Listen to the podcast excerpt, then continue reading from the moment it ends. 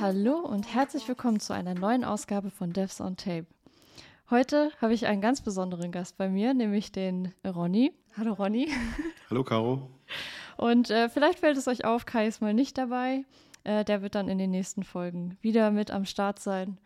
Und ja, ich, ich freue mich auf jeden Fall auf das Interview. Ähm, Ronny, magst du dich vorstellen für die Leute, die dich vielleicht noch nicht kennen, falls ihr das noch nicht tut?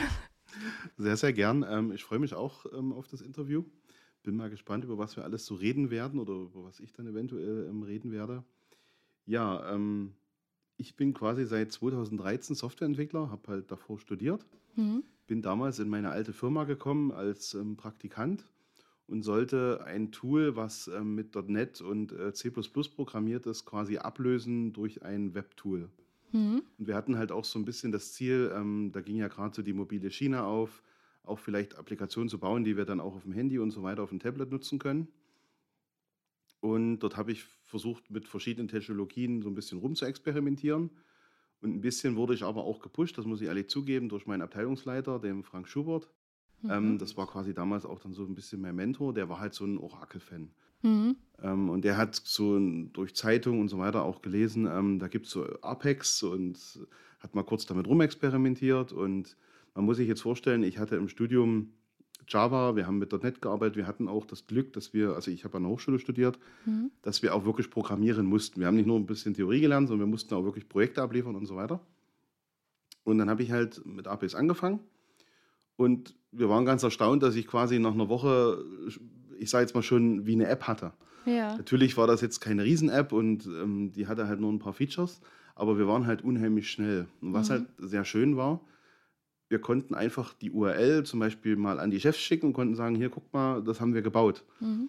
Und das hat natürlich ähm, sofort Überzeugung geleistet im Sinne von, das sah sofort schick aus. Es hat einfach funktioniert es war damals so, wir, haben mit Apex 4.2 angefangen.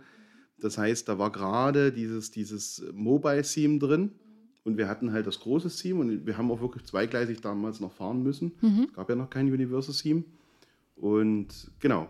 Und dann haben wir halt losgelegt. Und ich habe dort quasi in meiner, ich sage jetzt mal, Abschlussarbeitsphase und in meiner Praktikumsphase wirklich eine relativ große App bauen können mit Apex. Und das war quasi so gut angekommen bei den Chefs, die gesagt haben, wir verfolgen das weiter. Mhm. War damals aber noch in einer Art Projektabteilung, das heißt, ich musste auch ganz normal Kundenprojekte machen. Ich bin dann halt auch mal irgendwo als Systemadministrator für die Datenbank hingegangen. Mhm. Wir haben Java-Projekte gehabt und Net-Projekte und so weiter.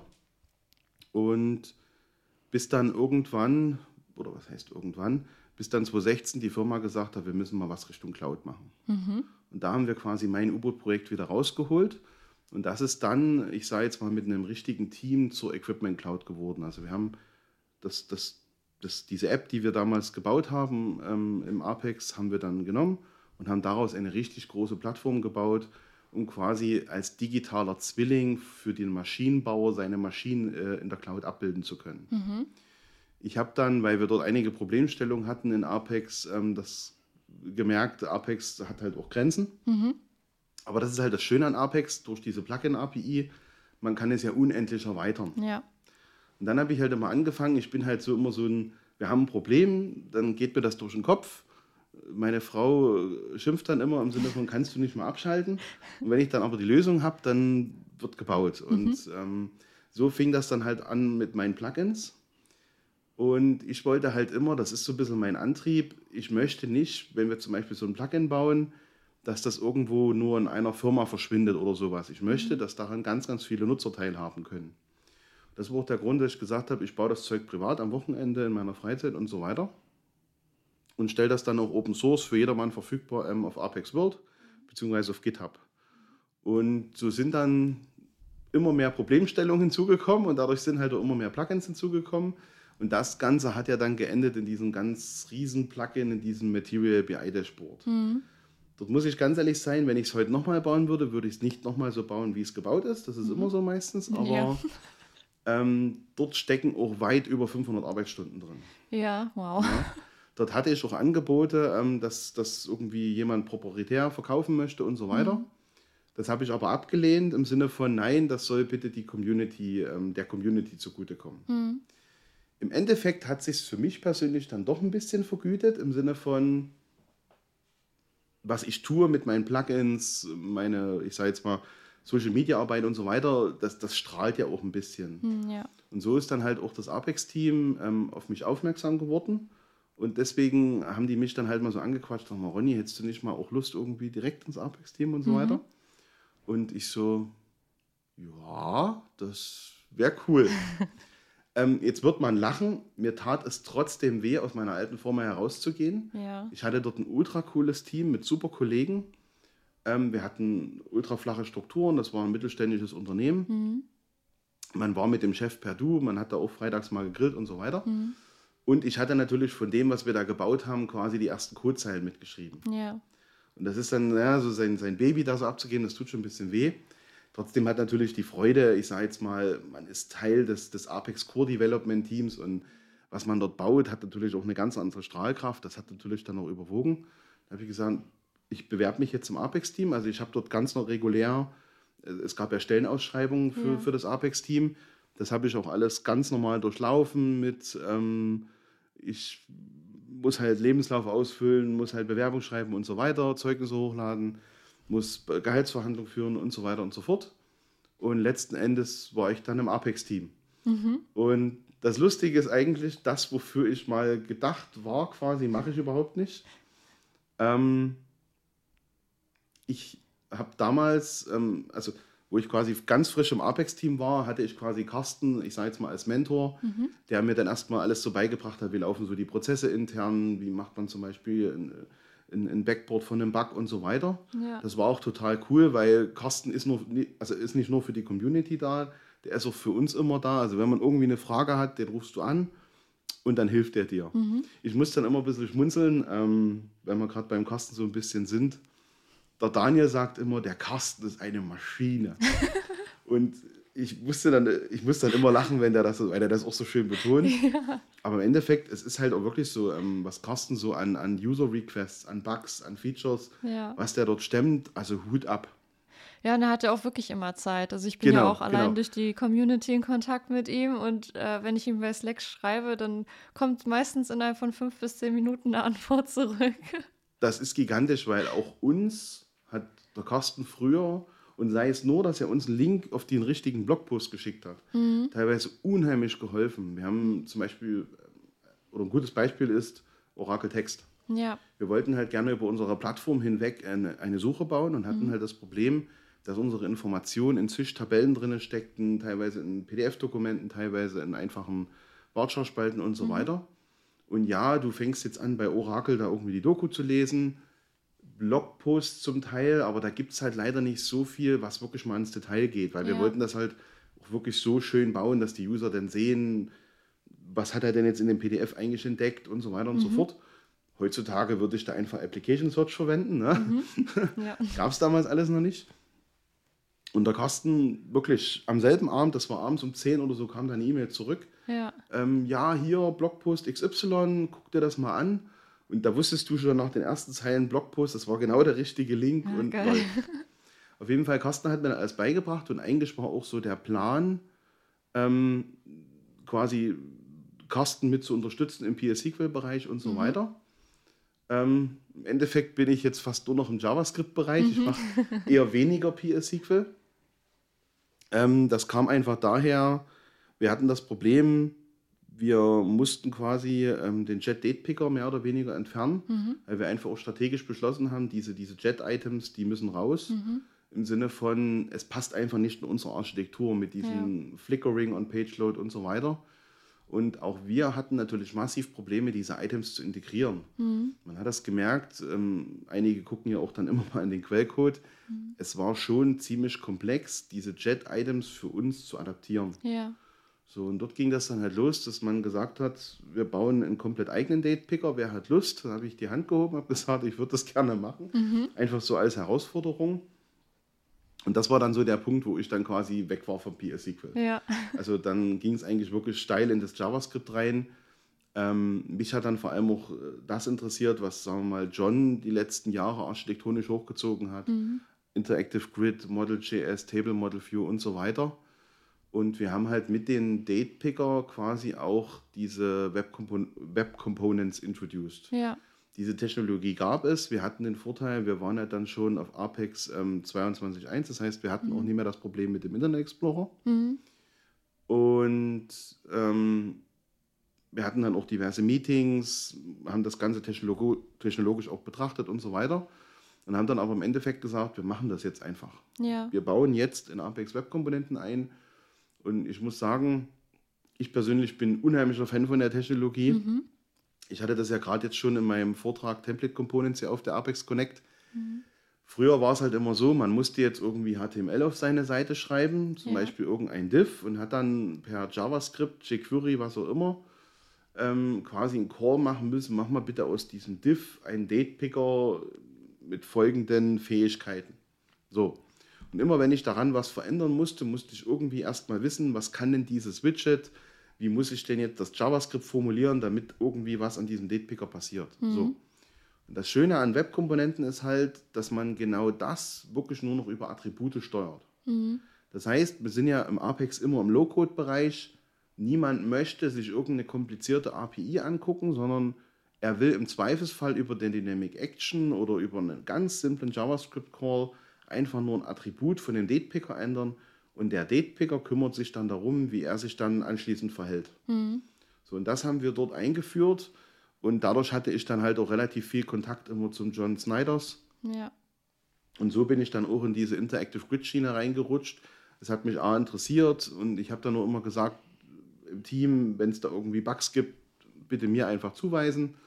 Und immer wenn ich irgendwie Zeit habe, versuche ich dort auch ähm, Bugs zu fixen, beziehungsweise Sachen, ich sage jetzt mal, zu implementieren, die einfach noch, äh, die einfach gefehlt haben, weil man damals, wo man das alles gebaut hat, dann irgendwo ein Zeitproblem bekommen hat.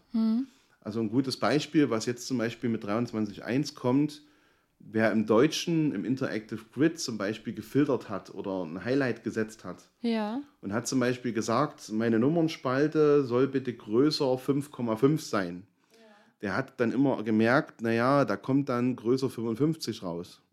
Weil in dem Grid hat einfach die Unterstützung für Lokalitäten bei Nummern gefehlt. Beim Datepicker wurde die quasi ein bisschen eher eingebaut durch den neuen Datepicker mit 22.1. Aber für die Nummern hat das gefehlt und das ist eben zum Beispiel sowas, was ich einfach, das steht jetzt nirgendwo, weil das würde auch ein Kunde als Bug sehen, eher als jetzt ein Ja. Feature Enhancement. Das wird jetzt quasi mit 23.1 mitkommen, dass das Grid äh, sauber im Deutschen oder in anderen Sprachen ähm, Nummern handeln kann übers Action-Menü. Da ich, ähm, äh, darf ich dir kurz eine Zwischenfrage Ja, dazu stellen. Äh, aber ich finde das immer super interessant, da du gerade beim Grid bist ähm, und dann da offensichtlich auch tiefer drin bist, würde mich mal aus deiner Sicht interessieren, weil ich immer ganz, ganz viele, ich sag mal, interessante Abwandlungen vom Grid sehe oder äh, Nutzungsbeispiele.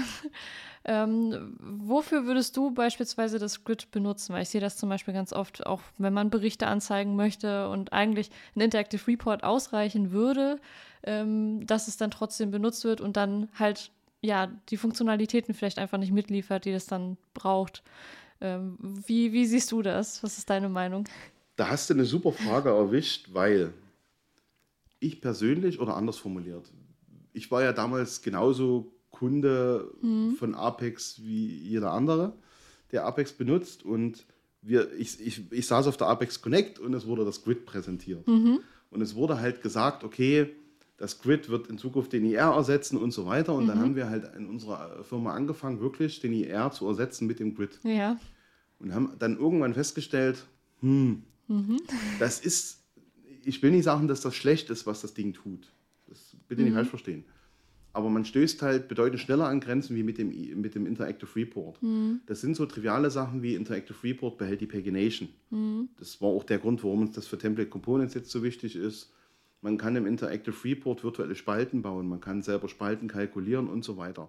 Das sind alles Dinge, die es im Grid einfach nicht gibt. Ja. Genau, wir haben das, wir haben das Grid quasi ähm, benutzt wegen, diesem äh, wegen dem Lazy Loading Mechanismus. Und dann haben wir aber festgestellt, Moment mal, die machen an dem ER ja trotzdem weiter im Apex-Team. Das ist nicht deprecated oder irgendwas. Ja. Das heißt, irgendwas muss sich ja strategisch geändert haben. Und an dem Grid wird nicht wirklich weitergearbeitet. Das hat man einfach gespürt, ne? ohne dass wir jetzt da konkret, also dass ich persönlich konkrete Infos gehabt hatte. Und wir haben dann irgendwann wieder begonnen, IG rauszureißen und quasi wieder den IR zu verwenden. Und ich habe für mich dann eigentlich Folgendes festgestellt. Und das ist auch meine generelle private Philosophie.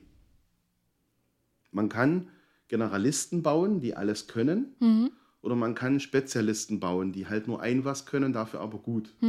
Und dort bin ich sehr geprägt durch meine Fotografie, weil folgendes. Ich kann mir eine Kamera kaufen, das ist erstmal nur die Kamera. Jetzt muss ich ja vor die Kamera noch ein bisschen Glas davor schnallen, also ein Objektiv kaufen. Ja. Und da gibt es verschiedene Use Cases, die die Menschen verfolgen. Es gibt ja diese, diese super Zoom-Objektive, also wo ich quasi alles machen kann. Ich kann alles unheimlich nah ranholen und kann halt auch, ich sage jetzt mal, den Horizont, also kann halt auch im Weitwinkel fotografieren. Und die erfüllen den Use Case, ich habe nur ein Objektiv, bin unheimlich portabel und möchte nicht viel mitschleppen. Die haben aber folgendes Problem. Die können natürlich nur, weil sie alles können, alles nur so ein bisschen. Ja. Und das ist das, wo zum Beispiel, wenn man jetzt, ich verwende zwar auch Zoom-Objektive, aber halt Zooms, die sehr eingeschränkt sind, im Sinne von, die können nur ein bisschen zoomen. Oder ich verwende dann halt Festbrennweiten, die kannst du gar nicht zoomen. Die haben aber einen ganz, ganz großen Vorteil. Das, was sie können, können sie um Welten besser wie das oder derjenige oder das Objektiv, was alles kann. Und das gleiche gilt für das Grid. Ich glaube, den Feature Scope von dem Grid hat man einfach viel zu groß gewählt. Ich persönlich sehe das Grid als Komponente, wo ich sage, okay, früher hatte man einen Classic Report, einen Interactive Ja. Report, hat auf Edit geklickt, dann ging eine Maske auf und man hat seine Daten editiert, hat auf Speichern gedrückt und kam wieder zurück zum Report. So. Wenn ich jetzt Daten einmal im Monat editiere, im Sinne von, ich ändere eine Zeile einmal im Monat, dann ist das auch super. Muss ich aber jeden Tag hunderte von Zeilen editieren oder neu anlegen über diese Eingabe, dann ist das mit diesen Form-Regions einfach nicht praktikabel.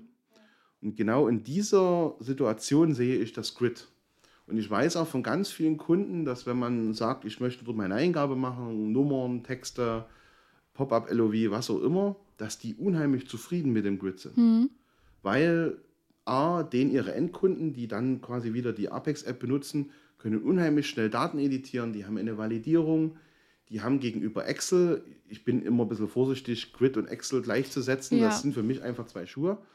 Aber die haben zumindest gegenüber dem Excel die, den, den Vorteil, sie haben halt, ich sage jetzt mal, dort so ein richtiges Item drin. Also wirklich so eine Datumsauswahl und alles. Kann ich natürlich auch alles in Excel realisieren. Meistens ist es aber nicht so realisiert, sondern ich habe halt nur dort meine flache, wilde Text, nennen wir es mal wilde Texteingabe, wo zur Not mal noch gesagt wird, dass die Formatierung ein Date ist oder sowas. Ja. Das ist im Grid alles ein bisschen geordneter und das hilft natürlich, gute Daten einzupflegen. Ne? Und genau dafür sehe ich auch das Grid.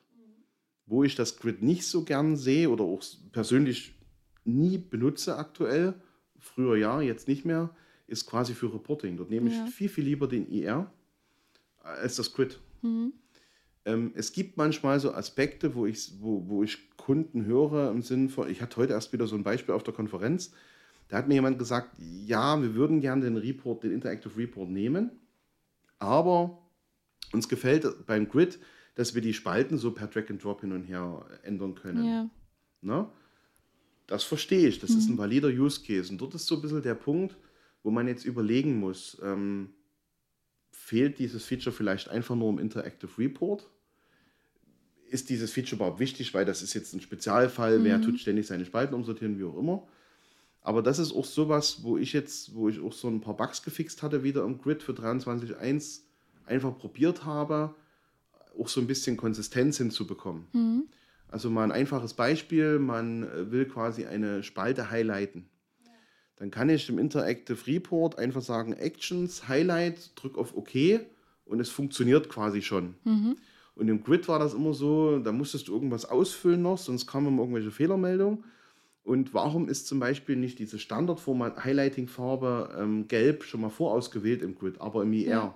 Ja. Das ist dann wieder so mein persönliches Ziel und sagt, okay, lasst uns doch mal einfach beide Komponenten, das, was sie zumindest überschneiden können, dass das einheitlich ist. Ne? Und ich glaube, wenn wir gewisse Features, die das Grid kann, in den IR reinbringen und umgedreht noch so ein bisschen, Mhm. ähm, dann, also anders formuliert, man sollte natürlich schon sich ein gewisses Ziel setzen. Das heißt, der Interactive Report ist quasi die, der, der Report zum Reporten Mhm. Und das Grid ist das zum Editieren. Ne? Aber zumindest sowas wie dieses Spalten umsortieren, weil beide Reports haben Spalten. Dort wäre es natürlich unheimlich schön, wenn das einfach beide einheitlich beherrschen. Ja. Und wenn auch das Look and Feel einheitlich wäre. Das ist zumindest das, was ich persönlich verfolge. Jetzt ist es natürlich so, ich bin ja in einem großen Team. Ich versink dann halt in- auch in spezielleren Aufgaben. Und ich sag mal, solche Änderungen, die ich mir gern vorstelle, die brauchen halt auch seine Zeit. Mhm. Ich kann ja jetzt nicht sagen, Leute, ich bin hier gerade ganz neu im Team und jetzt machen wir hier irgendwie alles anders. Das Ja. funktioniert einfach nicht. Aber ich versuche natürlich schon, das, was ich mir auch so vorstelle, an Wünschen und Vorstellungen damit reinzubringen. Mhm. Ne? Wir hatten ja vorhin zum Beispiel dieses Material Dashboard. Ähm, das wäre zum Beispiel sowas in einer völlig anderen Architektur, aber im Endeffekt mit dem gleichen Endergebnis, was ich mir schon vorstellen könnte, irgendwann mal in Apex reinzubringen. Mhm. Wobei ich zugeben muss, mit den Template Components äh, ergeben sich jetzt schon wieder komplett neue Möglichkeiten, so etwas zu bauen. Theoretisch könnte man jetzt schon mit diesen verschiedenen Plugins und wie man das applied und sowas ohne Probleme so ein hochkomplexes Dashboard reinbauen. Das Einzige, was noch fehlt, wäre Drag and Drop.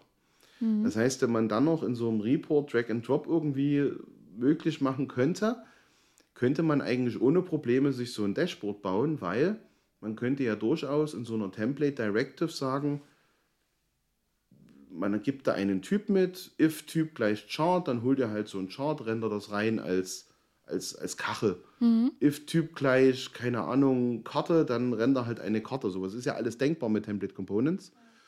Und ich bin mal gespannt, wo es einem dorthin treibt. Wie gesagt, ich habe dort halt mehrere Sachen, die ich persönlich verfolge. Das sind einmal die Web-Komponenten-Items, Mhm. äh, die Web-Component-basierten Items, weil durch diese Einfachheit, wie man die Items ändern kann und so weiter, ich habe dann immer so ein bisschen im Hinterkopf, dass man irgendwie mal Forms bauen kann, die völlig frei sind, die sich quasi zur Laufzeit aufbauen im Sinne von, ich kann jetzt schnell mal noch ein Feld hinzufügen und so weiter. Sowas habe ich da im Hinterkopf. Und dort helfen natürlich Template, äh, Web Components, Entschuldigung, falscher Begriff, dort helfen Web Components sowas unheimlich einfach zu ermöglichen. Mhm. Dann ist mein persönliches Interesse, das Grid voranzutreiben im Sinne von Features aktuell ein bisschen weniger, aber zumindest die, die Fehler, die wir haben, wo Kunden sagen, hier, pass auf, geht nicht, dass man die Stück für Stück bereinigt. Template Components bin ich klar mit involviert. Ähm, dort war ich jetzt zum Beispiel dafür zuständig. Der Menno hat quasi alles gemacht in Richtung, dass diese ganzen Template, äh, dass das ganze Server-Side-Rendering, dass das alles funktioniert. Mhm. Der Patrick war da ganz stark mit dabei. Ähm, der hat sich quasi um diesen ganzen, was im Page Designer die Konfiguration anbelangt, ähm, gebaut und wie quasi diese ganze Plugin-Infrastruktur dahinter ist. Das war quasi Patricks Aufgabe. Und ich hatte das- dort sogar einen relativ kleinen Part im Sinne von, ich musste quasi alles clientseitig machen. Ähm, dort hatten wir halt auch überlegt, wie gehen wir das überhaupt an? Und wir haben uns dazu entschlossen, dann halt auch wieder Model.js Table Model View zu recyceln, mussten aber notgedrungen, oder was heißt notgedrungen, mussten aber architekturbedingt umbauen in, dem, in diesen ähm, JavaScript-Bibliotheken, weil wir halt unbedingt dieses Server-Side-Rendering wollten, wir wollten diese Pagination speichern und so weiter. Und das waren ja alles Sachen, die dort noch nicht da waren oder überhaupt nicht so gedacht waren. Und ich fand das sehr spannend, dass es funktioniert. Mhm. Ähm, ich bin auch froh, sag mal, was man dann noch im Team immer wieder für Unterstützung hat. Ähm, das ist ja, ich, ich, ich muss da mal ein bisschen abweichen. Ähm, in meiner alten Firma war es immer so, vor Corona bin ich ins Büro gefahren Mhm. und war meistens schon früh um sieben da, dass ich irgendwie die Hoffnung habe, ich komme abends eher aus dem Büro Ja. und für meine Kinder da zu sein. Das hat sich meistens immer so ein bisschen zerschlagen im Sinne von, viele Kollegen hatten eben dann noch keine Kinder, kommen dann entsprechend spät und haben dann nachmittags Fragen. So, und dann bist du meistens immer so bis abends um sechs im Büro gewesen oder halt auch länger oder wie auch immer. Und man weiß ja selber, wie das ist, wenn man kleine Kinder hat. Man kommt dann, also ich weiß, für manche Büromenschen ist um sechs noch nicht spät. Hat man kleine Kinder, ist um sechs spät, weil man kommt heim, es wird gegessen. dann liest du dir noch ein Buch vor und dann gehen die ins Bett. äh, Ne? Und dann kam halt Corona. Es hieß alles bitte ins Homeoffice. Und ich habe mich da am Anfang wirklich schwer damit getan. Und wir hatten ja so diesen ersten Lockdown gehabt, alle im Homeoffice. Ja. Und dann ging es ja erstmal wieder so ein bisschen über den Sommer wieder zurück ins Büro. Und ich bin Ja. dann tatsächlich wieder ins Büro gefahren. Ganz Oh. eisern. Und dann kam wieder Lockdown und es hieß wieder komplett nach Hause und so weiter. Und dort habe ich dann gemerkt, Moment mal, eigentlich könntest du deinen Tag völlig anders aufbauen. Mhm. So. Ich stehe immer noch verhältnismäßig früh auf, wobei ich zugeben muss, meine Frau steht eher auf, die ist da bedeutend eiserner wie ich, weil ich bin eigentlich ein Nachtmensch. Ja. Ich möchte nicht früh aufstehen. Das mache ich eigentlich nur, damit ich meinen Tag besser planen kann, vor allem durch die Familie. So. Das, das heißt, ich stehe dann halt früh auf, gehe dann halt erstmal an den Rechner, mache den erstmal an und dann tue ich erstmal so, wie, wie soll ich es formulieren, erstmal so diese, diese, diese Default-Tasks machen, ähm, E-Mails durchstöbern, was gibt es denn so Neues.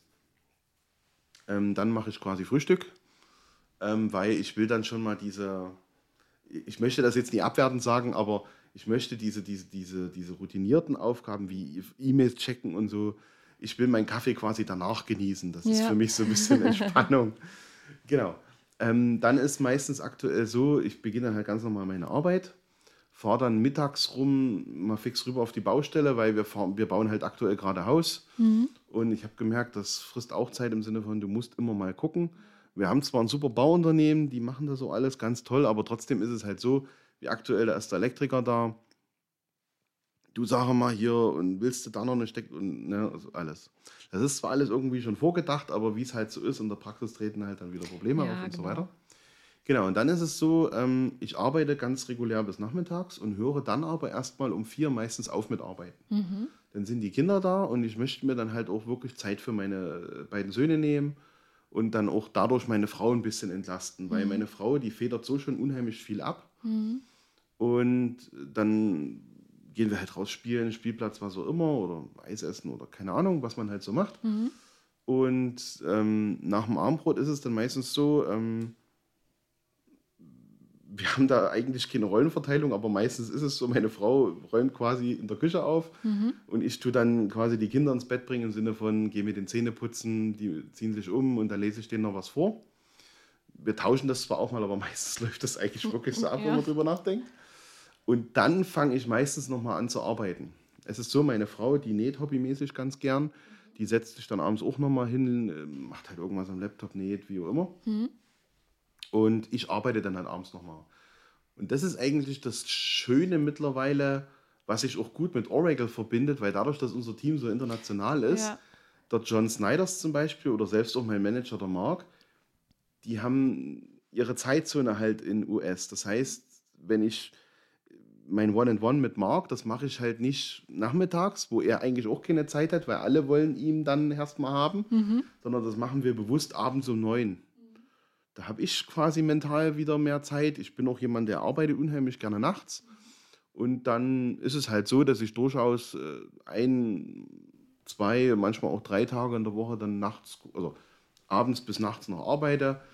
Und ich habe halt festgestellt, für mich persönlich ist das unheimlich entspannt, weil ich kann halt auch mal tagsüber, das ist halt unser Luxus, dadurch, dass wir im Homeoffice sind, ich kann halt auch mal tagsüber einfach mal in den Baumarkt gehen, wo es ruhig im Baumarkt ist, oder im Baumarkt ist es einfach nur ein Beispiel, ne? Ja.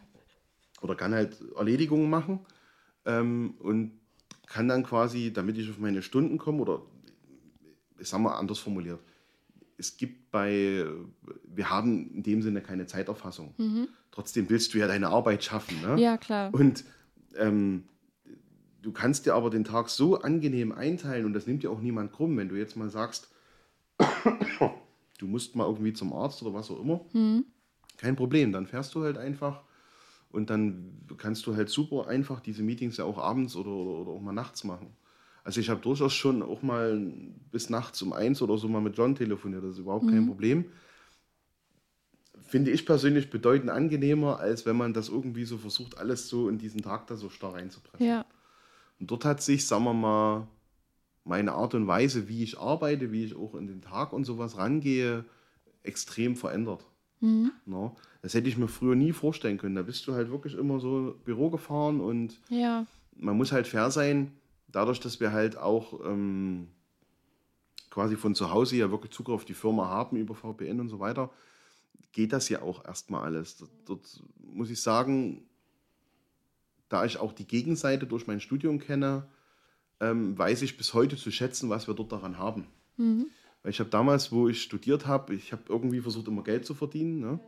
Ähm, BAföG und so, da habe ich zwar ein bisschen was bekommen, aber das war alles, das ja. konntest du vergessen. Und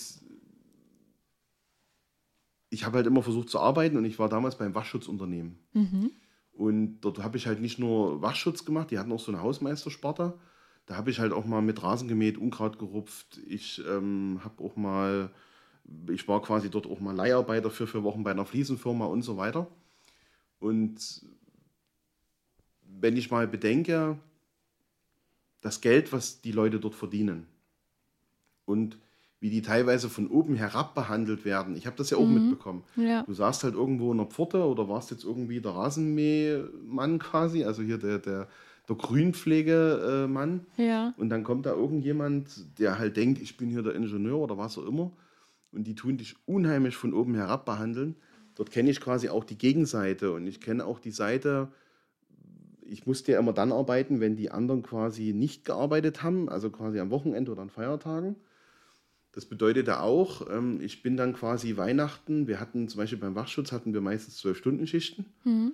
Ähm, und dann bin ich quasi Weihnachten früh um vier aufgestanden. Wir hatten Wachwechsel um fünf bis abends um fünf. Dann bin ich zu meiner Frau gefahren und zu die Schwiegerleute. Wir haben so ein bisschen Weihnachten gefeiert. Und dann bist du eigentlich ins Bett, weil du warst halt müde, wenn du zur Zeit aufstehst. Mhm. Du musstest am nächsten Tag ja wieder um vier aufstehen. Ja. So, und daher kenne ich die Gegenseite und weiß wirklich bis heute zu schätzen, was wir für ein ja. geiles Arbeitsleben eigentlich haben. Ja. Na? Und mal von den Löhnen und so weiter mal völlig abgesehen, alleine wie wir arbeiten können. Wir brauchen einfach nur einen Laptop, einen Internetanschluss und können auf die Malediven fahren. Wir machen es nicht unbedingt, aber genau. wir können es. Also ich weiß das bis heute extrem zu schätzen. Und meine alte Firma war dort schon sehr flexibel. Ne? Aber bei Oracle ist das halt noch offener. Mhm.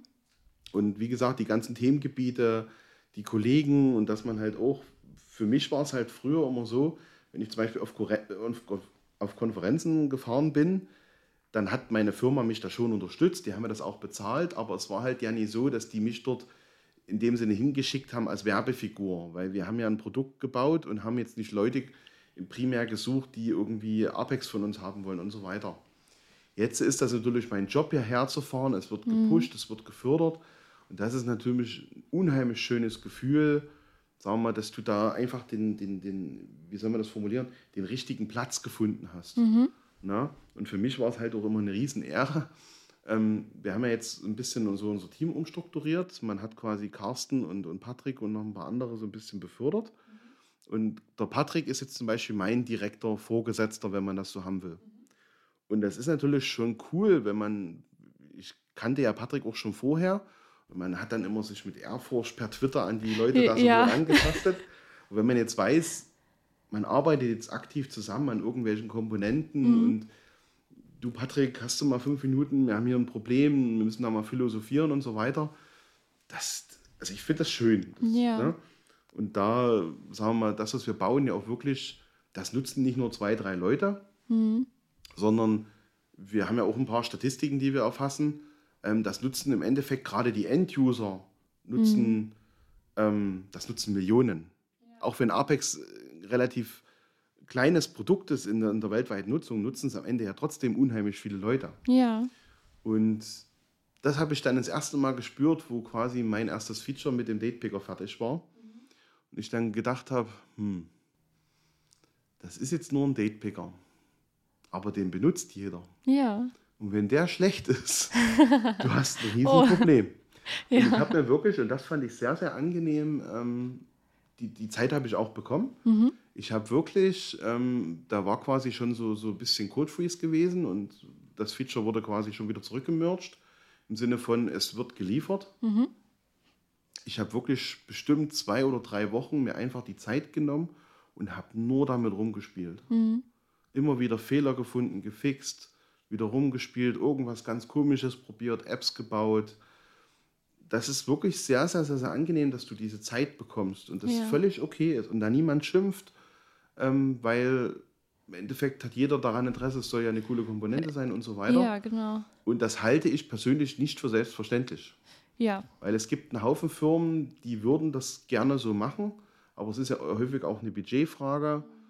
Und ich muss ja auch die Leute haben. Und wenn ich halt einen Haufen zu tun habe, dann können die nie ewig mit sowas rumspielen. Ne? Und das ist halt das Schöne am Apex-Team. Und das ist auch das, wo mir das so sehr gerade auch gefällt, dass wir jetzt so eine gewisse Größe haben. Weil ich bin mir ziemlich sicher, rein technologisch hätte so jemand wie Carsten, Patrick, die hätten locker alle Datepicker bauen können. Das ist überhaupt kein Hexenwerk, aber man muss natürlich auch die Manpower haben. Und mittlerweile haben wir die Manpower, auch solche Komponenten komplett selber zu entwickeln. Und können die natürlich speziell für unsere Bedürfnisse bauen. Und das ist dann immer, wenn man eine Bibliothek nimmt, bedeutend schwieriger.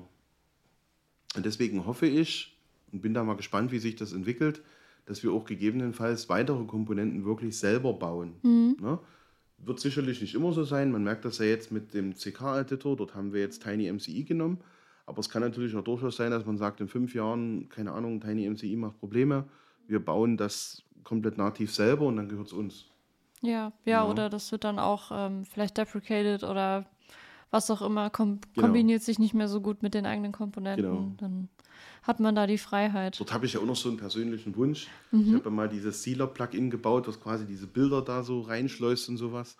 Das muss ich jetzt mal, wenn ich mal wieder irgendwie fünf Minuten habe, muss ich das Plugin A erweitern, dass es jetzt auch den Tiny MCI unterstützt. Das kann es noch nicht. Und cool wäre es, wenn wir das irgendwie auch nativ mal irgendwann reinbekommen. Ja, Genau. Aber wie gesagt, das sind ja immer so Sachen, die ich gern tun würde. Dort muss man halt immer gucken, das muss ja auch in den Kontext vom Team reinpassen. Und wie das überall so ist, haben wir natürlich auch unheimlich viele Ideen, die wir reinbekommen. Egal ob jetzt von intern, von extern. Man muss dort einfach, man kann hier alles bedienen. Ja, aber ich finde, Genau. ähm, gerade wenn die Leute und die Entwickler selbst äh, oder Produktmanager oder was auch immer eine, eine Vision haben und ähm, ja, eine, eine Richtung, in die sie gerne gehen möchten, dann ist das ja schon mal, ich sag mal gut, wenn das dann auch so die gleiche ist. Und ich finde, das hat man auch super bei der 23C jetzt gesehen, weil dort ja auch ganz, ganz viele Einflüsse, ähm, sag ich mal, von den Personen, die da jetzt halt verantwortlich für sind, äh, reingekommen sind. Und es sind da echt tolle Features bei rausgekommen, die auch wirklich Entwicklern ganz, ganz viel weiterhelfen. Ja, das ist halt so ein Punkt. Natürlich baust du im Endeffekt Apex für die Endanwender. Fakt ist aber, die Entwickler müssen damit ja auch Spaß haben. Ja. weil das habe ich jetzt auch wieder beim Hausbau gemerkt. Natürlich kommen die Maurer zu uns und wissen, dass die jetzt eine Mauer hochziehen müssen. Ja, Trotzdem ist es so, wenn ich denen ihr Leben quasi versuche einfacher zu machen, dann haben die im Endeffekt automatisch mehr Lust, bei uns eine schöne Mauer zu bauen. ja, Ne? So, und dann hast du dir halt auch überlegt, dann, wie kriegt man das hin? Da habe ich festgestellt, das ist gar nicht so kompliziert, weil die haben wieder das gleiche Problem wie ich damals beim Wachschutz. Die werden ganz häufig von irgendwelchen Bauherren ganz, na, wie soll man das sagen, ganz schäbisch behandelt, im Sinne von, die sagen teilweise nicht mal Hallo zu denen oder irgendwie. Die okay. kommen halt nur müffeln und reden quasi nur noch mit dem Bauleiter und ne? Und ich habe schon gemerkt, wenn man einfach mal wie normalen Menschen mit dem redet, im Sinne von Hallo hier, cool und schick und gibt denen einfach mal nur ein paar Getränke aus oder lädt die vielleicht auch mal zum Essen ein oder keine Ahnung, ne? Also im Sinne von holst du in der Kantine was, bringst es mit hin, dann sind die super happy und dann hatte ich zumindest auch das Gefühl, die, die sind zumindest gern bei uns auf der Baustelle. Und natürlich geben die sich immer Mühe, das will ich ja gar nicht in Abrede stellen, aber haben noch so ein bisschen mehr Motivation. Ja, ich glaube auch jeder, Ja. der mal im Support gearbeitet hat, der kennt das auch. Wenn die Anwender nett sind, dann hilft man denen auch gerne mal so, statt dann ähm, ja den offiziellen Weg, sage ich mal, einzuschlagen. Das ist auch so ein Punkt. Ähm, mich hat vorhin einer angesprochen hier auf der Konferenz. Ich habe dir mal eine E-Mail irgendwann geschrieben, du hast mir aber nicht geantwortet. Hier mal ein ganz klares Statement, das tut mir leid. ähm, ich versuche relativ viel, also ich habe ich hab so ein bisschen folgendes Problem. Ich habe halt, sagen wir mal, meine Arbeit bei Oracle, ich habe ähm, Privatsachen, die ich gerne vorantreibe, ich habe ähm, meine Familie, ich habe aktuell die Baustelle, sage ich jetzt mal, und muss das alles irgendwie unter einen Hut bekommen. Jetzt ist das so, ich habe noch das Glück, dass ich Apex-seitig noch gar nicht so viele Anfragen bekomme. Ich bekomme aber nach wie vor unheimlich viele Anfragen zu meinen Plugins. Ja. Und müsste eigentlich mal meine ganzen Videotutorials bedeutend mehr ausbauen im Sinne von, wie benutzt man diese Plugins. Mhm. Weil dort habe ich gemerkt, wenn ich für ein gewisses Plugin so ein Video mache, lassen die Anfragen schon ein bisschen nach. Ah. Ich versuche auch nach wie vor, diese Plugins zu pflegen. Ähm, ganz klares Statement, ich werde in meinem privaten Repository keine neuen reinbringen. Das ist einfach ein Agreement, was ich sagen mal mit Oracle gemacht habe und mit Mark, dass wir gesagt haben, wenn ich neue Sachen baue, kommen die quasi in das Apex ähm, Repository von Oracle. Dort ist ja jetzt schon dieses Dayformatter Plugin für, für den Datepicker. Und da ist noch eins in der Pipeline. Ähm, da muss ich mal wieder beim Daniel mich melden, weil der muss das reviewen. Ja. Ähm, das, äh, da- das ist einfach mal nur so ein Beispiel, wie man ein Item-Plugin baut. Und das soll jetzt auch mal veröffentlicht werden. Das ist zwar schon eine Weile her, dass ich das prinzipiell eingebracht habe und so weiter. Ähm, das hat nämlich mehrere Vor Vorteile im Sinne von, jeder kann diese Plugins nutzen. Und es ist auch bedeutend einfacher innerhalb von Oracle und auch für viele Firmen, die ja immer so ein bisschen gucken müssen, was ist denn die Quelle dieses Plugins. Mhm. Für die ist das auch einfacher, diese Plugins zu benutzen. Trotzdem werde ich ähm, meine bestehenden Plugins so gut wie es geht weiter pflegen. Ne? Wie gesagt, aktuell bin ich gerade dabei, dieses, dieses, dieses, ähm, diesen Unleash RTE, dieses Unleash RTE Plugin Tiny MCI fähig zu machen. Ich hoffe, dass ich, wenn Apex 23.1 dann wirklich released wird, ähm, das quasi auch fertig habe, dass ähm, das Plugin dann auch mit abgedatet wird und dann unterstützt es quasi den CKE 4, den CKE 5 und quasi dann noch den Tiny MCI. Mhm. Fakt ist aber, ich bekomme trotzdem halt über Twitter, über LinkedIn, äh, per E-Mail, irgendwelche Issues bei GitHub unheimlich viel Zulauf für diese Plugins immer noch. Mhm.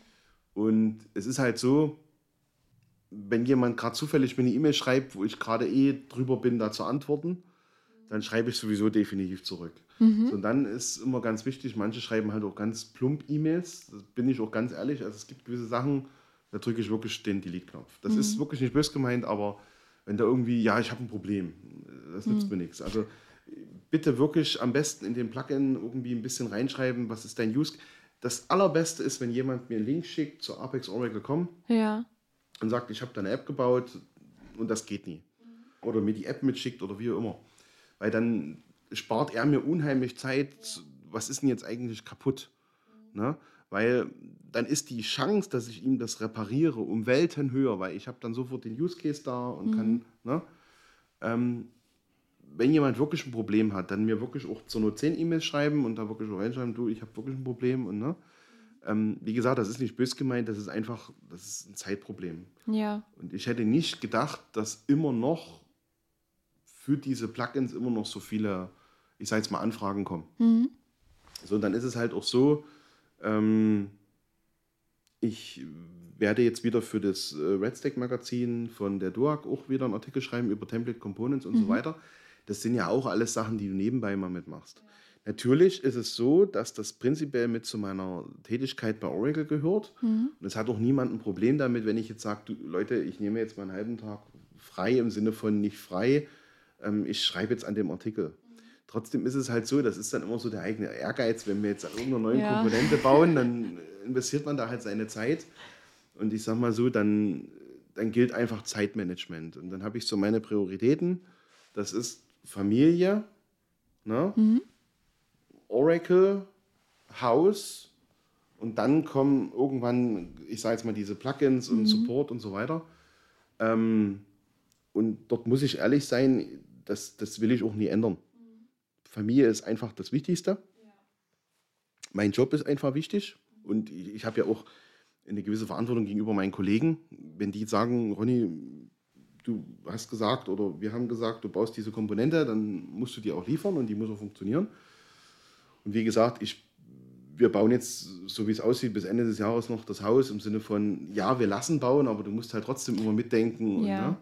Ich glaube, jeder, der Ähm, gebaut das hat. Frisst einfach, das frisst einfach Zeit. Ja. Ne? So, und es ist halt auch wirklich so, selbst wenn man jetzt sagt, wir hätten alles perfekt vorausgeplant, man muss ja trotzdem immer gucken, was wird da drüben gebaut. Mhm. Weil es ist so, nehmen wir mal an, der Elektriker hat jetzt vergessen, irgendein Kabel zu ziehen. Dann kann man das jetzt noch so ohne Probleme korrigieren. Wenn dann aber der Estrich drin ist, dann ist Geschichte. Ja. Und nehmen wir mal an, das ist ein Stromkabel, kann man das immer noch korrigieren. Aber spätestens, wenn es ein LAN-Kabel ist, ist einfach Ende. Dann kannst du nichts mehr korrigieren. Das ist dann halt so der Grund, wo man dann halt auch Metall dort einfach auch Energie und Zeit erstmal reinsteckt, wo ich hoffe, dass ich dort nächstes Jahr einen Kopf ein bisschen freier bekomme. Mhm. Wenn das Haus dann einfach fertig ist, man wieder so eine Art Ruhepunkt hat ähm, dass ich dann auch meine Frau wieder ein bisschen mehr entlasten kann, weil dort muss ich ehrlich sein, gerade wo ich diese ganzen Plugins gebaut habe und so weiter, das wäre ohne meine Frau nicht gegangen im Sinne von, du musst ja irgendwie, der Tag hat 24 Stunden. Ja. Du musst ja irgendwie deine Zeit einteilen und ich finde es halt immer relativ krass. Meine Frau geht ja quasi, die geht ja auch arbeiten. Ja. Die geht für unsere Familie, geht die kürzer. Die geht 30 Stunden nicht, weil die sagt, ich habe keinen Bock, 40 Stunden zu gehen, sondern damit hält sie ja mir auch den Rücken frei. Und das finde ich ist persönlich ein ganz, ganz, ganz, ganz wichtiger Aspekt, weil sie verzichtet später mal auf Rente, sie verzichtet aktuell mhm. auf Lohn, um quasi uns als Familie und vor allem auch mir dann Rücken frei zu halten. Mhm. Das ist immer das, sie hat dann manchmal so ein Problem, wenn es jetzt gerade beim Haus geht und da redet man ja von immer von großen Zahlen, es kostet ja alles Geld. Da sagt sie immer, naja, ich verdiene ja gar nicht so viel und du verdienst da und so. Ne? Ich sag mal, das, das, da sage ich immer, das ist Quatsch, weil wir beide funktionieren als Einheit. Wenn ich jetzt alleine wäre, könnte ich es nicht stemmen und wenn du alleine wärst, könntest du es auch nicht stemmen. Aber wir zusammen, wir stemmen das. So, und wenn jetzt irgendwie Probleme ist, Kind krank, wie auch immer, ich hatte es gestern erst wieder gehabt. Ich war quasi auf dem Weg hier ähm, zur Apex Connect und dann rief die Frau an und sagte, du, ich muss in die Kita, der Kleine. Mhm. Ich so, ja, was macht man jetzt? Soll ich wieder heimkommen? Ne? Mhm. Im Endeffekt hat sie gesagt, nee, du, pass auf, ich mache jetzt Kind krank. Ne? Das ist für mich persönlich keine Selbstverständlichkeit. Also natürlich kann man jetzt sagen, ja, du fährst ja auf eine Konferenz und das ist ja was Besonderes. Und, ne? Aber trotzdem ist es keine Selbstverständlichkeit, dass sie das jetzt einfach sagt, ich übernehme das. Ja. Und dort hat sie mir schon sehr oft den Rücken freigehalten und hat dann gesagt, du, du, also wenn ich dann manchmal so, ach scheiße, ich habe noch ein Meeting um acht. Ähm, Entschuldigung, dass ich das Wort jetzt formuliert habe, aber ach, ähm, ich habe dann noch ein Meeting um acht, kannst du bitte die Kinder noch zusätzlich ins Bett bringen? Ja. Na, das, das nimmt sie mir dann in, in dem Fall auch ab und da bin ich auch wirklich sehr, sehr, sehr, sehr dankbar. Okay, aber dann nehme ich aus dem Ganzen mit, also wenn man dich anschreiben möchte, dann am besten morgens, weil dann arbeitest du deine E-Mails ab. Zum Beispiel. Und äh, die Frage, die ich dir auch noch stellen wollte, war, wie kriegst du alles unter einen Hut? Das ist einfach ganz plump Priorisierung und ähm, äh, ja, ein, ich sag mal, kollegiales Miteinander, äh, auch in der Familie natürlich, dass dann Dinge auch übernommen werden, äh, gleichwertig. Also ganz klar Zeitmanagement. Ja. Mich werden jetzt wahrscheinlich einige auslachen, aber wenn jetzt zum Beispiel irgendwie Impftermin Kinder ist oder sowas, dann schreibt meine Frau mir einen Termin. Das ist jetzt kein Witz. Ja. Die schickt mir dann wirklich über Outlook einen Termin. Und dann ist quasi, je nachdem, ob sie das jetzt macht, ob sie jetzt zum Impfen mit den Kindern fährt oder mit den Hasen oder was weiß ich was, oder ich, ähm, ist das dann halt entsprechend geblockt. Mhm. Und es ist leider so, ich persönlich schreibe mir auch unheimlich viel auf als Notiz. Ähm, auch in Meetings oder sowas schreibe ich immer relativ viel mittlerweile mit, weil ich mir gewisse Sachen einfach nicht mehr merken kann. Ich habe immer ein bisschen Angst gehabt, dass das schon das Alter ist, aber nein, das ist einfach, wenn du so viele verschiedene Einflüsse hast, das bleibt nie hängen. Ja. Ich sage mal, das ist wie so eine kleine Festplatte, die dann schon wieder überschrieben wurde. Ähm, und dort, dort, schreibe ich mir dann auch entsprechend alles, was irgendwie ist, in, in Kalender, in, in Notizheft. Ich versuche auch zu Hause. Ähm, Papierkram zu vermeiden. Also sobald der kommt, wird er erstmal, ich habe extra einen Scanner gekauft mit mhm. so einem automatischen Einzug. Das wird alles erstmal digitalisiert, dass ich dann halt auch sowas wie Steuererklärung und so weiter, dass ich das alles hocheffizient bearbeiten kann, wenn ich irgendein Dokument mal schnell brauche fürs Haus. Das habe ich alles digital, habe das alles so einsortiert, dass ich unheimlich schnell, auch wenn ich jetzt auf der Baustelle bin, sofort das finde, was ich dort brauche, mhm. damit ich an der Zeit oder damit ich dort keine Zeit verschwende. Ne? So, und ich kann nur jedem empfehlen, solche Zeitfresser aufzuspüren, weil selbst wenn man jetzt nicht so, also selbst wenn man sagt, ich habe eigentlich die Zeit und ich nehme mir die Zeit und so weiter, man könnte die Zeit dann ja auch für was Sinnvolleres verwenden. Ja. Ne? Und ich sage mal, die moderne Technik gibt das ja her. Ich kann mir Termine machen, ich kann in mein Handy Notizen reinschreiben, ich kann meine Dokumente überall mit hinnehmen. Das ist überhaupt kein Problem. Mhm. Ich muss dann immer ein bisschen schmunzeln, das geht ja schon los beim Passwort-Safe. Wenn da die Leute immer erstmal anfangen, ah, ich habe jetzt gerade mein Passwort nicht und jetzt muss ich es zurücksetzen und so. Also Leute, macht euch einfach mal ein Passwort-Safe. Ja. ja? Es kann ja auch mal mit euch was passieren und eure Frau braucht jetzt mal Zugriffe zu irgendetwas. Die wäre dann, auch wenn die jetzt sicherlich theoretisch, die dürfte ja rein juristisch, wenn das jetzt dein Konto ist, auch wenn mhm. ihr verheiratet seid, durfte sie ja nicht unbedingt Geld bei dir abheben.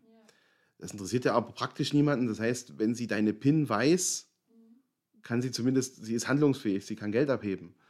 Und äh, dort haben wir das auch so ähnlich gemacht, dass sie quasi auch Zugriff dann auf meine Passwörter hätte, im Sinne von, wenn jetzt mal irgendwas wäre, gleiches gilt auch für sie, dass man handlungsfähig bleibt. Und dafür gibt es ja solche modernen Tools. So, und ich bin dann persönlich sogar auch noch einer, der baut sich dann auch für so ein Zeug einfach eine Apex-App, wenn da irgendwie was fehlt. Na, aber warum auch nicht? No. Ja, cool. Ähm, ja, Mensch, die Zeit vergeht so schnell. okay. äh, ich ich würde jetzt gerne einfach noch unsere Standardkategorien äh, Fragen stellen und ähm, würde dann gleich mal mit der Kategorie rein hypothetisch anfangen. Nämlich, äh, welche Technologie würdest du gerne erfinden oder erschaffen, die es noch nicht gibt? Hättest du da was? Also ich sage mal so, ich persönlich beschäftige mich aktuell sehr mit ähm, Umwelt. Mhm. Ähm, Im Sinne von, ich glaube an diese Klimakatastrophe. Da gibt es ja immer noch viele, die da sagen, glaube ich nicht dran und so weiter. Ähm, ich bin sicherlich im Umweltschutz nicht perfekt. Was ich aber definitiv probiere, sind so kleine Sachen wie, ich kaufe Akkus statt Batterien und lade die. Ich versuche absolut Müll zu trennen. Ähm, auch wenn viele sagen, E-Autos sind jetzt nicht so toll, wir mhm. fahren zwei quasi. Meine Hoffnung ist dann auch, wenn das Haus fertig ist, dass wir die wirklich mit Sonne betreiben, zumindest im Frühjahr, Sommer, Herbst und so weiter. Und deswegen würde ich jetzt nicht unbedingt gerne was erfinden wollen, aber wenn ich jetzt, sage ich mal, nochmal auf der grünen Wiese anfangen könnte und könnte von Software so ein bisschen loslassen, es ist halt, Software macht mir halt unheimlich Spaß, mhm. dann würde ich sicherlich gern in Richtung Kernfusion forschen weil ich glaube, also ich glaube, dass wir technisch in der Lage sind, auch mit Windrädern, PV und Speichertechniken, die wir jetzt schon haben, können wir komplett ohne fossile Brennstoffe unsere Energie, die wir hier brauchen, erzeugen. Davon bin ich ingenieurstechnisch überzeugt. Mhm. Äh, dennoch wäre es schön, wenn wir technisch die Kernfusion hinbekommen würden. Weil dort könnten wir ohne Probleme, ohne dass wir, ähm, ich sage jetzt mal, Windräder bräuchten, weil die ja doch auch wieder ein paar Nachteile haben im Sinne von, die machen Geräusche. Gut, die stören mich persönlich jetzt nicht. Ich war früher, wo wir herkommen, Windräder gewöhnt, aber die blinken, das stört ja manche und die sind ja auch, ähm, die, die Rotorblätter sind halt auch aus Materialien, die schwer entsorgbar sind und so weiter. Ähm, das wäre für mich so was, wo ich nochmal sagen würde, okay, wenn man da irgendwie den Durchbruch schaffen würde, mhm. dass das für die Menschheit einfach eine nutzbare Energieform wäre, mhm. das wäre schön. Ja. No. So, meine Hoffnung ist, dass ich quasi durch diese Tools, die ich baue, andere Menschen, die dann in solchen Fachbereichen arbeiten, wiederum ermögliche, weiterzukommen. Mhm. Ne? Also ich stelle mir das dann immer so vor, wir bauen jetzt am Apex, das ist das, was ich halt gut kann. Ne? Im Sinne von, das macht mir Spaß und da, da, da kommt was Nutzbares raus. Und jetzt tut irgendein Forschungsinstitut mit unseren Apps wieder Daten auswerten, erfassen, die dann uns als Menschheit zu befähigen, Kernfusion in Gang zu kriegen und in Gang zu halten quasi. Mhm. No. Ach, schön. Genau. Schönes Ziel, schöne Vorstellung. Hoffentlich äh, benutzt mal ein Ingenieur ja. das Ganze. Also meldet euch gerne, falls ihr das tut. Okay. Dann wäre jetzt die nächste Kategorie dran, nämlich ähm, ganz privat. Und dort habe ich die Frage, wir hatten es vorher schon, das ist jetzt kein iPhone, aber würdest du rot werden, wenn du mir deine Bildschirmzeit zeigen würdest? Ähm, ich habe keine Ahnung, ob mein Telefon das erfasst. Mhm. ähm, ich habe hier so ein Samsung A70, weil ich muss ehrlich gesagt zugeben, ich gebe für ein Handy nicht viel Geld aus. Das ist einfach ein Tool, das brauche ich jeden Tag. Es ist aber nicht so, dass ich da stundenlang Zeit dran verbringe, weil für mich ist Effizienz wichtig.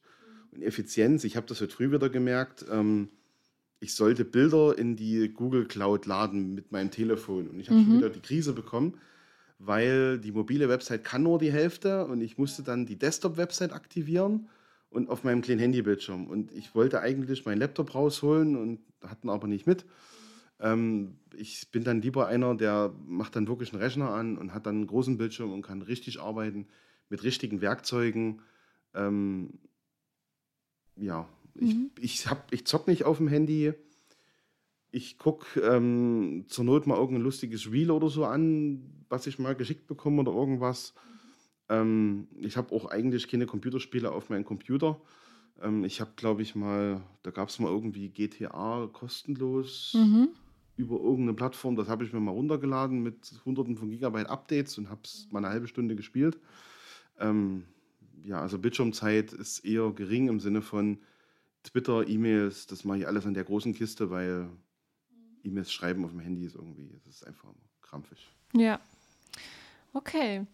Und dann wäre noch die letzte Frage, da geht es ja um den Konsum von Informationen und da würde mich mal interessieren, ich meine, du hast ja vorhin schon deine äh, Prioritäten, sag ich mal, aufgelistet, aber dennoch wirst du dich ja auch irgendwie aktuell halten und da frage ich mich jetzt, wie, wie bringst du das auch noch da rein in die ganzen anderen Themen? Jetzt wird es peinlich. Ähm, ich muss zugeben, wenn ich auf Toilette zum Beispiel sitze, dann lese ich zum Beispiel auch mal Golem oder Heiser. Mhm. Ich mache auch mal tagsüber, wenn ich irgendwie mal fünf Minuten brauche, lese ich technische News. Ich interessiere mich auch permanent für irgendwie neue Kameratechnik oder Technik allgemein. Ja. Ähm, es ist halt so, wie zum Beispiel jetzt, wir bauen ins Haus. So, dort möchte ich eine PV-Anlage installieren. Dann gucke ich immer, wenn ich irgendwie Zeit habe, dass ich dort PV-Platten aufs Dach schrauben kann. Das ist cool. Aber kommt denn dann überhaupt bei, dabei was raus? Das heißt, ich muss mich natürlich mit so einem Thema beschäftigen, muss halt gucken,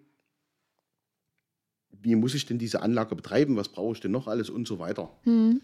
Und dort ist es so, wir gucken sehr, sehr wenig Fernsehen. Also wir haben das jetzt auch beim Bauen gemerkt hier, wo es dann hieß, braucht den TV-Anschluss im Schlafzimmer und so weiter. Ich so, nee, so Quatsch. Ich brauche nicht mal den Fernseher, der im Wohnzimmer steht, aber gut, ne? der ist halt dort. So. Ähm, und ich tue dann halt lieber irgendwie abends nochmal irgendwas lesen und so weiter. Und ich versuche halt ganz klar, mir nur ganz bestimmte Kanäle ranzuziehen. Mhm. Und gucke halt auch, dass gewisse Informationen ganz bestimmt aufbereitet werden. Es ist zum Beispiel so, meine Nachrichten konsumiere ich auf diesen paar Minuten übers Radio im Auto, wenn ich zur Baustelle fahre dort habe ich dann einfach so MDR aktuell quasi als Nachrichtensender an. Mhm. Dort bekomme ich die News mit und wenn ich dort was Spezielles habe, lese ich dann nochmal abends oder irgendwann mich dort nochmal ein. E-Mails, muss ich sagen, dort nutze ich jetzt schon quasi neuronale Netze im Sinne von, ähm, es gibt bei Microsoft in diesem E-Mail-Service, den ich privat verwende, gibt es einfach die Möglichkeit, E-Mails sinnvoll einzusortieren. Also der lernt oder der hat gelernt, und das nutze ich sehr, sehr gerne. Auf welche E-Mails reagiere ich sehr schnell und was ist wichtig? Und dann tut mein Mailprogramm diese E-Mails priorisieren. Ah. Das ist was, was ich nie wieder hergeben würde. Ja. Das funktioniert beruflich leider nie ganz so. Also meine Oracle-E-Mails, die laufen ganz normal über von mir gesetzte Regeln in irgendwelche Ordner. Und das ist dann auch der Grund, warum gewisse E-Mails auch mal durchrutschen mit meinen Plugins. Das die sind dann einfach ganz unten im, in diesem Stack, sage ich jetzt mal. Und dann werden die nie so schnell nach oben rutschen, weil dann schon wieder Neues eingequeued wird. Und wenn ich Nachrichten konsumiere, wie gesagt, ich habe auch meinen Browser so konfiguriert, dass Werbung und sich das Zeug, ich will damit den Webseiten nichts Böses tun. Ich habe auch kein Problem, dort Geld zu bezahlen.